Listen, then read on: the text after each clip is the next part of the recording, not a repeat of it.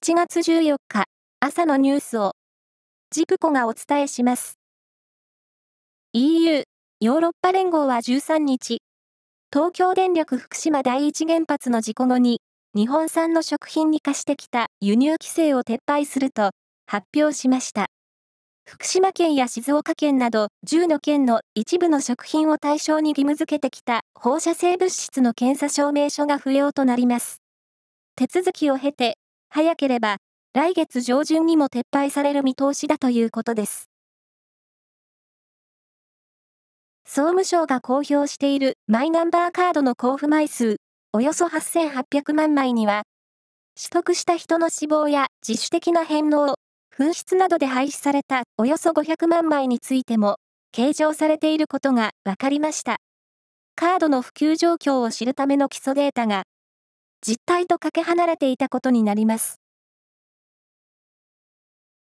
カシオ計算機の腕時計 G-SHOCK の初号機の形状が立体商標として商標登録されたことが分かりました。カシオによりますと、文字を含まない立体商標の登録は腕時計として初めてだということです。プロ野球は昨日、5試合が行われ、中日はヤクルトに4対2で勝ちました。中日の宇佐美選手に、移籍後初めてのホームランが出ています。